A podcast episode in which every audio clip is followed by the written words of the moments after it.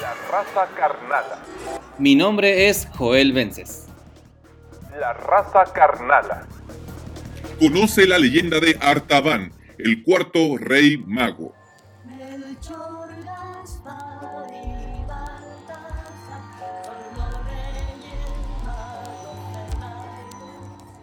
Hola, mi nombre es Joel Vences y esto es La Raza Carnala, en colaboración con Poliédrica Radio.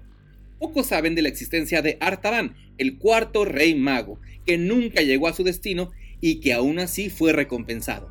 Artaban era un noble que vivía en el monte Ushita y poseía el don de adivinar el futuro. Advirtió la llegada al mundo de un ser de luz que traería redención a los pecados, pero ¿cómo no pudo predecir lo que ocurriría en su camino? Nunca lo sabremos. Artaban, estando en su residencia en el monte Ushita y poco después de predecir el nacimiento del niño Jesús, recibió un mensaje proveniente de Melchor, Gaspar y Baltasar. You've got mail. Le daban la noticia del próximo nacimiento, invitándolo a viajar hasta Belén. El punto de reunión era Borsipa, donde se reunirían los cuatro reyes magos y serían guiados por una estrella de luz resplandeciente. Como cuando los homies se reúnen en el paso para visitar Jalisquillo. Desde ese entonces era más seguro viajar en caravanas, homies.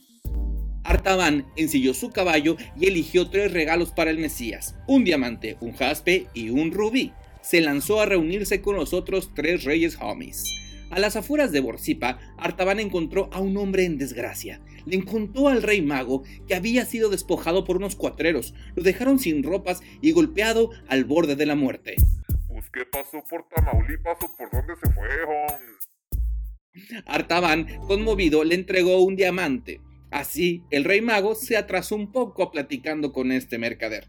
Cuando llegó a donde debería reunirse con los otros reyes magos, too late, se habían marchado. Le dejaron señales para que pudiera seguirlos. El homie se puso en marcha esforzando su caballo hasta la muerte. Eso lo atrasó más. Cuando por fin cruzando todo el desierto llega a Belén, sucio, cansado y con la ropa casi destrozada, pregunta por los otros tres reyes sin encontrarlos. Lo que sí encontró en cambio fue la masacre que ordenó el rey Herodes cuando mandó a matar a todos los niños menores de dos años para que no hubiera un rey de reyes más que él.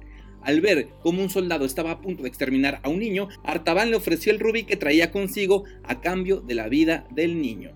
Pero el superior del soldado se enteró del trato y encarceló a Artaban durante 30 años. Artaban, viejo, cansado, ciego y cerca de la muerte, fue liberado. Después de salir con su última piedra preciosa, el jaspe, ayudó a una jovencita que era subastada en la vía pública como esclava.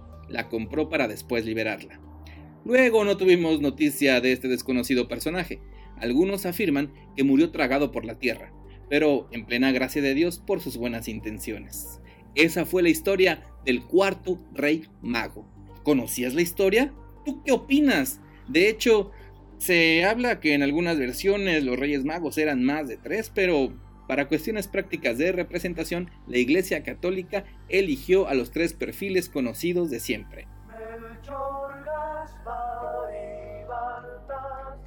No olvides a Artaban y recuerda, feliz Día de Reyes te desea la raza carnala.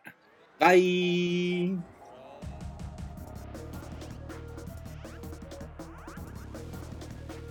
Mi nombre es Joel Vences.